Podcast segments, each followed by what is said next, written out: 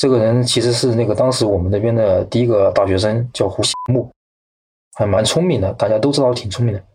但是后面就啊，正因为这个事情疯掉，然后他的名字就渐渐的被人当做傻子的那个代称。骂人的话，我们那边的骂人，你就说你是胡木来了，别人就知道你是在骂他。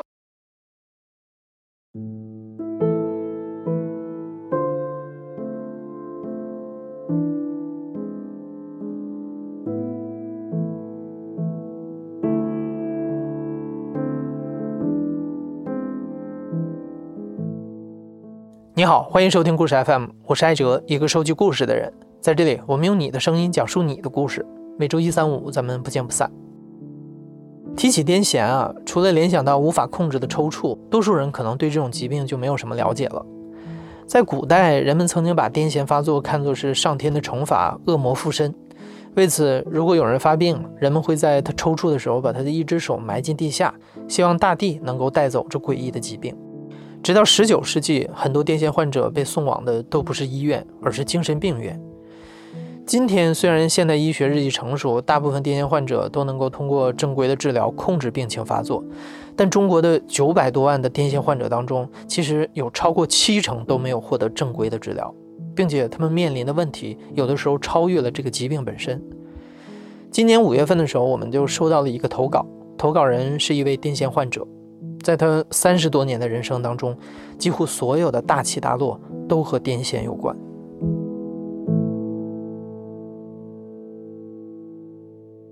我叫胡宪，今年三十七岁，现在生活在上海。我是一个隐源性癫痫病患者。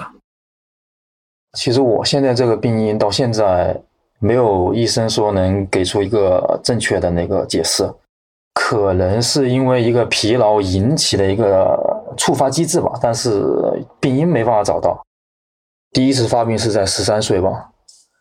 湖北那边的考生竞争蛮严重的，哦，因为我们那时候初中就开始有晚自习这个机制，然后每天早上五点，然后晚上是十一二点吧，就是五六个小时的那个睡眠时间。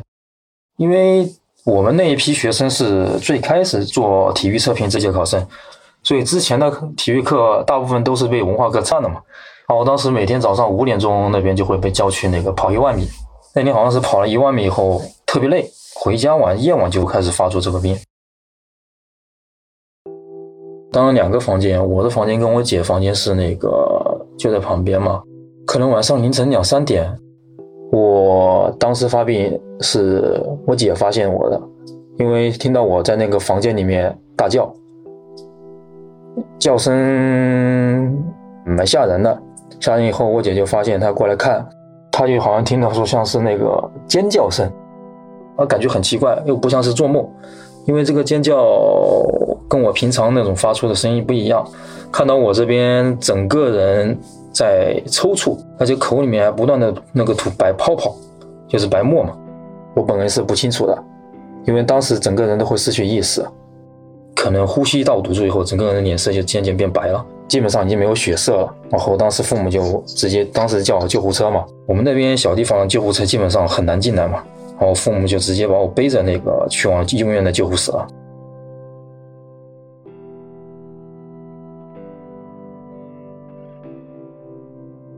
我醒过来的时候已经是在抢救室里面了，只是觉得头很疼，左手这边整个几乎疼的就像是剧烈运动以后。呃，肿胀那种感觉，然后腿这边也在抽筋，几乎不能走路。后面发作的话，就是说基本上我有可能是会从床上摔下来，后面就直接把那个床架换掉，只睡床垫了。然后其实最危险的是一个呼吸堵塞的问题。癫痫病人这边比较危险的原因，是因为他自己没办法去判断自己什么时候发作，随时随地都可能发作。他的那个呼吸道被自己的呕吐物堵塞的话。可能会当即就死掉了。我父亲就直接搬了一个小床在我旁边睡了，天天盯着我睡，因为如果发病的话，他们也知道嘛。患了癫痫以后，家里面其实把我管得蛮严的，因为任何事情就是危险的事情，就像是随时会收到一封生命终结宣判书一样。患者不仅生活在巨大的恐惧当中，同时自己的生命也掌握在癫痫病的手中。胡宪很幸运，刚得病的那几年，他很少在白天发作。这种情况甚至多年之后也没有医生能给一个明确的解释。不过癫痫毕竟不是感冒发烧，他只能通过药物来控制。但当时胡宪的家人想给他根治疾病，所以各种邪门的偏方都给他试过。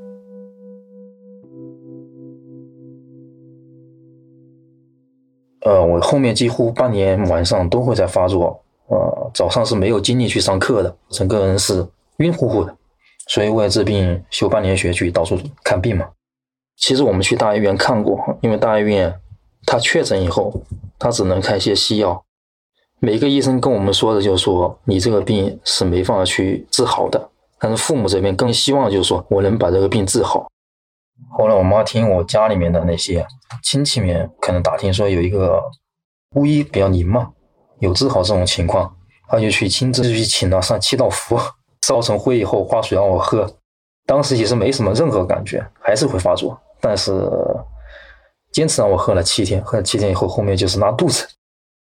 更大的作用就相当于一个心理安慰剂，不只是对我，而且是对我父母。一家人为了所谓的治疗方法四处奔波，这在现在的胡宪眼里看，不过是心理安慰剂罢了。相比其他罕见病或疑难杂症，癫痫虽然不能根治，但如果正确确诊并使用抗癫痫药物治疗，高达百分之七十的癫痫患者可以实现零发作。但对于癫痫患者来说，让人绝望的不是第二天醒来身体上的疼痛，真正让人痛苦的是精神上的压力。因为我们那边其实有人是白天发作，被人看到以后。他们会直接在后面跟着那个人叫他的那些外号，或者是围观嘛。他可能会直接叫他外号，叫一些羊癫疯啊，或者发神经啊这种说的说法。而且家长可能还会教育那种小孩说：“让他躲开这些人嘛。”我只知道我们那边不是小孩，是一个大人。这个人其实是那个当时我们那边的第一个大学生，叫胡锡木，还蛮聪明的，大家都知道挺聪明的。但是后面就好像正因为这个事情疯掉。然后他的名字就渐渐的被人当做傻子的那个代称。骂人的话，我们那边的骂人，你就说你是胡木来了，别人就知道你是在骂他。这个人后来班也不上了，这人好像就消失掉了。后来过一段时间，这个人应该好像像是变成了在我们那边流浪一样的，叫做胡木吧。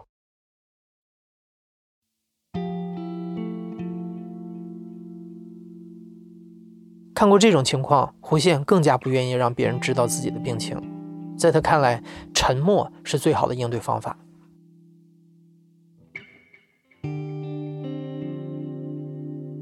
因为我也害怕自己白天发作，当时特别孤立，不会跟任何人去说话。嗯，后面一些学校学生就可能觉得这个人挺怪的，可能合起来就会给你取一些外号嘛。你越取外号，这边我就越不想跟人家说话。但是后面就渐渐的那个。被孤立起来了，我几乎有大半年不会跟我父母以外的其他人去说任何一句话，而且我也不会轻易跟人接近嘛。哎，每次放完学以后，我就直接跑回家里面，我也不会出门。之前我应该算是我们那边片区的呃孩子王吧，因为我整个性格比较活泼，我会带着大家一起去玩，去和摸鱼啊，然后一起去游泳啊。当时我底下楼下有一个关系比较好的一个同学吧，后来来找我的话。嗯，我都是把门关着，不会跟他们说话。那时候他们就越来越觉得我奇怪嘛，不会再跟我继续交流了嘛。其实你去对这个人去骂他，或者是学他，对他的打击并不是特别大。更更大的，我知道是去孤立他，见到他会绕道走，让这个人感觉就是说啊，觉得自己好像在这世界上不存在一样。这才是应该是最大伤。我觉得后面这个人应该慢慢的疯掉了。在。在采访当中，我们的制作人问胡宪能不能分享一个自己被孤立的经历。胡宪犹豫了一下，说自己确实不能聊这个话题。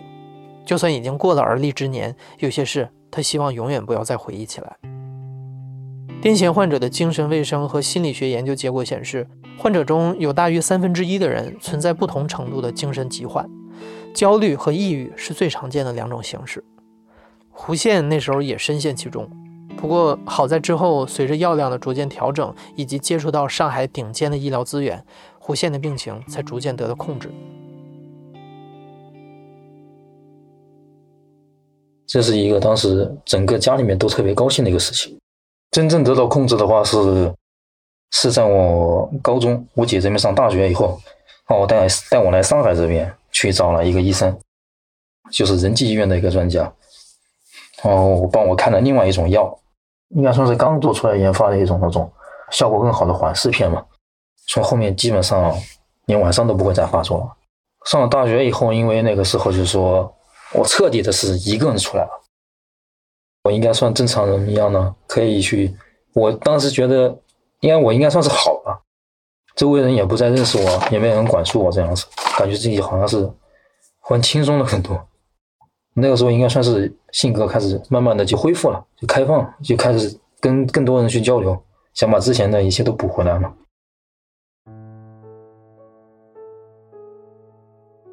身为癫痫患者，胡宪是幸运的。正确的治疗，再加上到了一个陌生的环境，胡宪开始感觉自己变回了一个正常人。但也许是因为曾经的经历，即便胡宪已经不再发作，焦虑和恐惧也早就变成了一种刻进身体里的习惯。尤其是每次天黑，就像是对胡宪的一种提醒：你该藏起来了。白天我可以装正常一样，他们去哪里玩我都可以去约，但是到晚上的话。我基本上不会出去的，我晚上基本上是最早一个到宿舍，啊，我是最早入睡的。一般他们的夜间活动的话，我这边都很少会参加，特别是出去包夜打游戏，然后或者去唱 K 之类的。然后室友问我的原因的话，我这边可能就会只会回答一个字、两个字吧：养生。当时我姓胡嘛，很多人就直接叫我养生胡嘛。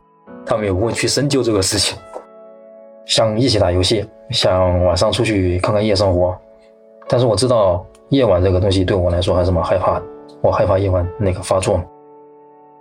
大学上下铺的床，当时男生宿舍是很少会在床那边做拉链，一个那种拉链，窗帘一样的拉链把它挡起来，但是我那边是做了一个拉链，把整个床挡起来，别人还以为我特别爱整洁，其实我是晚上睡觉是把它全部拉起来，我害怕。但是比较好的一个就是我大学居然还谈了朋友，谈了半年左右，因为晚上人家可能会去约会，我这边也不能去跟他去约会，然后可能半年之后就分掉了吧。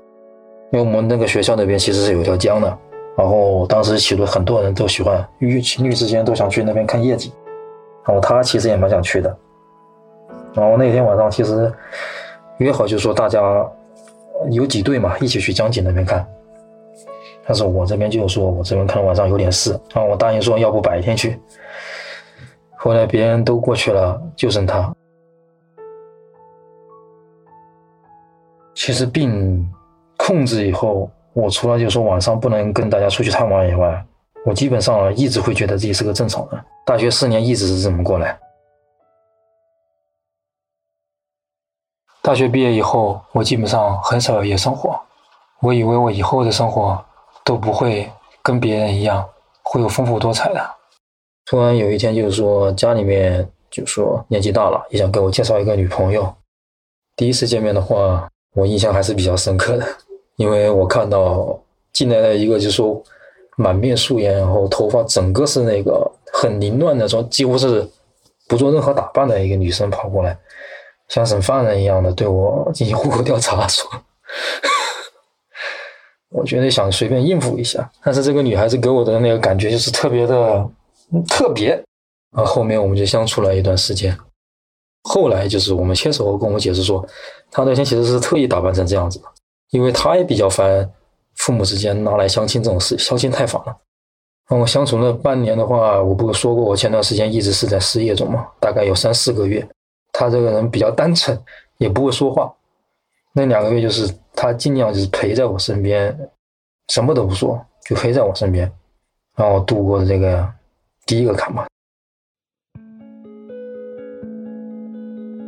谈恋爱的时候，我整个打破了我一个禁忌，我是其实晚上是不出去的，但是跟他在一起，我们谈恋爱的大半年，我每天晚上是在凌晨，我送他回家，都是在十一二点以后，啊，我自己是凌晨两三点回到家里面，我打破了这个禁忌，我也不知道那时候为什么会出现这种情况。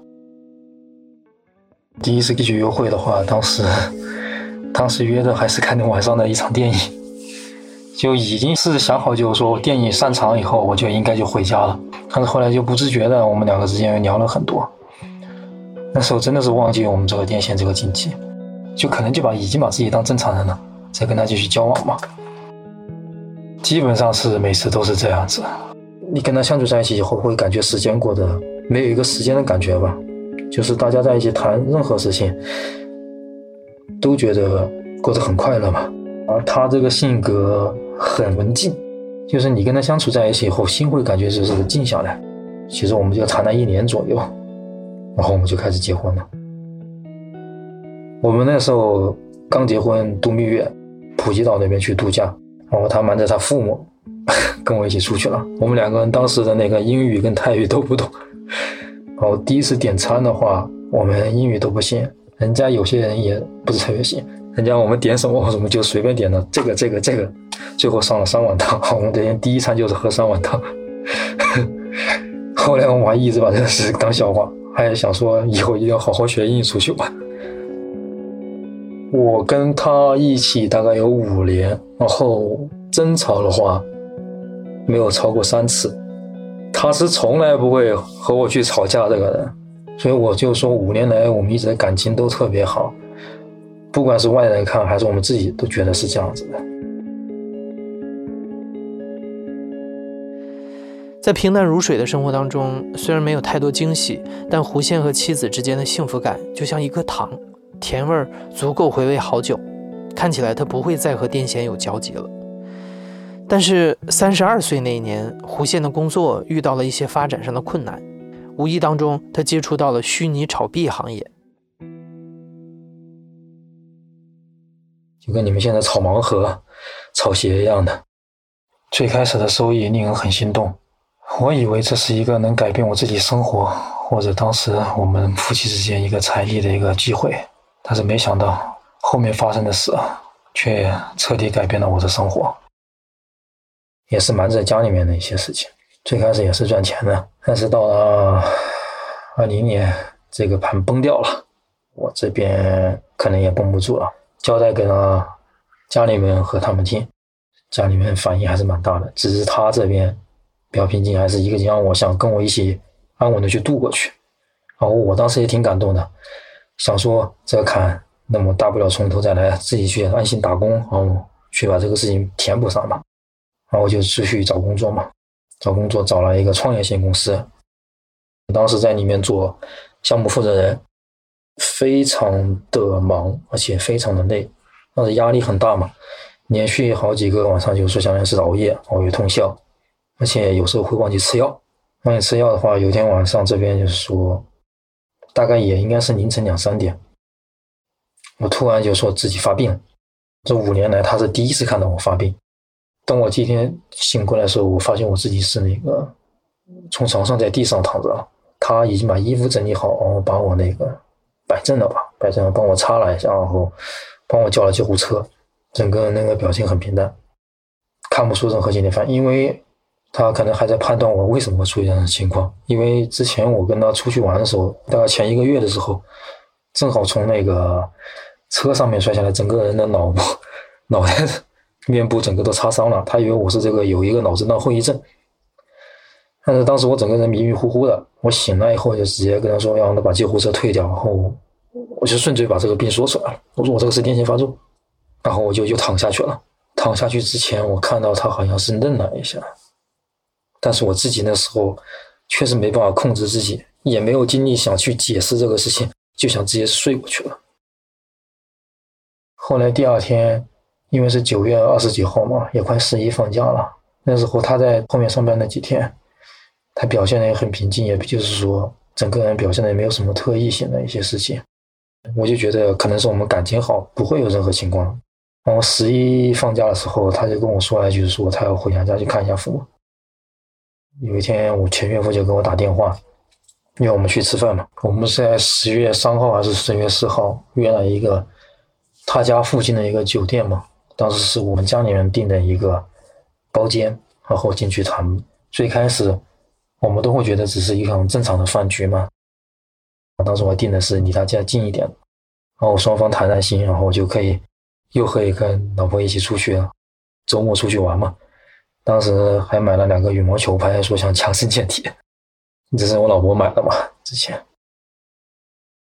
然后进去之后。整个气氛很压抑，他们家整个人在那边很严肃。如果是平常的，就是说两双双方见面见面，一般应该都是很客套，就是寒暄一下。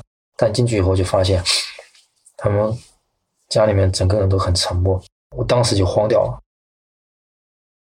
我的前妻整个人精神状态非常不好，两个眼睛都是红的，整个人就缩在他爸妈旁边吧。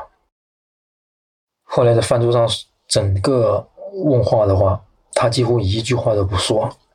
全是由他父母在那边说话，然后我想去跟他说话，都是岳父岳母在代打。他父母就说只要我们离婚，说这样子会拖累他女儿。我想，五年的感情 就这么毁了，还是抵不过一个字。后来我整个人状态都不在状态上面，我就所有的目光就只看着他，一直想让他说话。但是当时他没有任何表情，因为他应该也是受到蛮大的打击，我猜应该是被他父母训过。然后出来的时候，感觉整个人天旋地转，觉得这个世界好像是没有什么希望一样的。那个时间我花了大概一个月的时间去跟他们爸妈沟通嘛。我前岳母就跟我说，我当时觉得我跟岳母的关系应该是最好的，跟父母的不是特别沟通，跟岳母那边能沟通。所以岳母跟我说，就说。让我放过他女儿，说如果再跟我在一起的话，我会害死他女儿。平常我跟岳母在那边，其实还我自己觉得处的还是比较好的。后面我把岳母单独拿出来讲的时候，不管我怎么解释，岳母就是一句话来回应我：让我放过他女儿，让我放过他女儿，让我放过他女儿。我没办法去沟通了，那时候。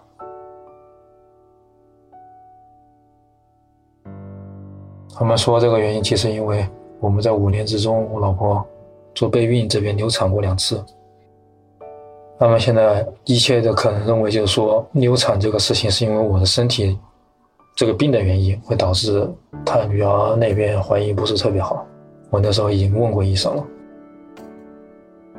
医生说没有影响，但是他们可能会相信这个所有事情都是我的身体造成的。这是为什么他们会说？我会害死他女儿。我那时候甚至会要求他们，就是说跟我一起去直接去咨询这个事情。我甚至录音给他们听，他们不会再接受这个事情。后来一个月以后，我们这边就去办了离婚手续，去了两次离婚那边，两次都是他妈陪他过去的，他妈整个人在旁边坐着。也是整个脸横的。我想尝试跟他妈沟通的话，他妈还是一句话嘛，总是那一句话。他当时的情绪状态不是特别好，所以交流了好几次，有时候感觉交流的挺好的，就感觉还能在一起。他说让我们自己照顾好自己。但有时候感觉他对我也蛮恨的，觉得我欺骗了他。我不应该这么做。比如说，如果我处在他那个状态，他真的能说放弃父母这一边跟我在一起吗？我不知道怎么去回答。我觉得我们五年感情都抵不过这个事情。我恨这个疾病，恨他把我的那些所有的生活全都打破了。刚开始前两三个月，一直到四月份，我都在那边。默默的通过一些其他的渠道，包括他的微博、B 站账号，我几乎天天盯着这些渠道，偶尔去主动去发一些消息，并没有得到太多的回应。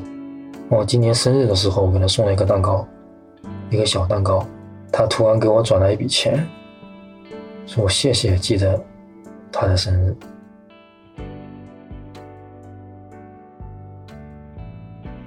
可能是因为当时的工作压力，还有一些不规律用药，导致了我当天一晚上的复发吧。我也想了很多，我不想并解，因为我觉得本身这件事情上最大的错误，后面想这么讲也是我自己嘛，而不是我自己不敢去面对嘛。如果我不是像之前一样对自己的这个病隐隐藏藏的五年，我有很多机会去跟他说这个事情，但是我害怕。害怕失去，害怕被他歧视，害怕被周围的人歧视。我现在回想，如果我五年前可以更加正式的去对他说明白，可能也不会有产生这种情况吧。这段时间其实我一直在健身吧，花了半年时间做一些那种有氧运动，唯一的好处就是把自己的体重减下去了。但是现在精神状态还是不是特别好。未来的话就是想一边做一边看，看看。自己还能不能找到一些自己想要怎么发展的道路吧？然后现在明白了，不管怎么样，活着还是最重要的吧。而且父母这边还需要自己去照顾嘛，也不能继续这么颓废下去了。他跟我都是你们的忠实听众，我这些话其实也是想说给 我的前妻听的。我也希望他过得比较好，让他把自己的状态也及时调整好吧。虽然现在可能不在一起了，希望那一切都顺遂吧。你现在正在收听的是《亲历者自述》的声音节目《故事 FM》，我是主播哲。本期节目由严静文制作，编辑张一舟，声音设计桑泉。感谢你的收听，咱们下期再见。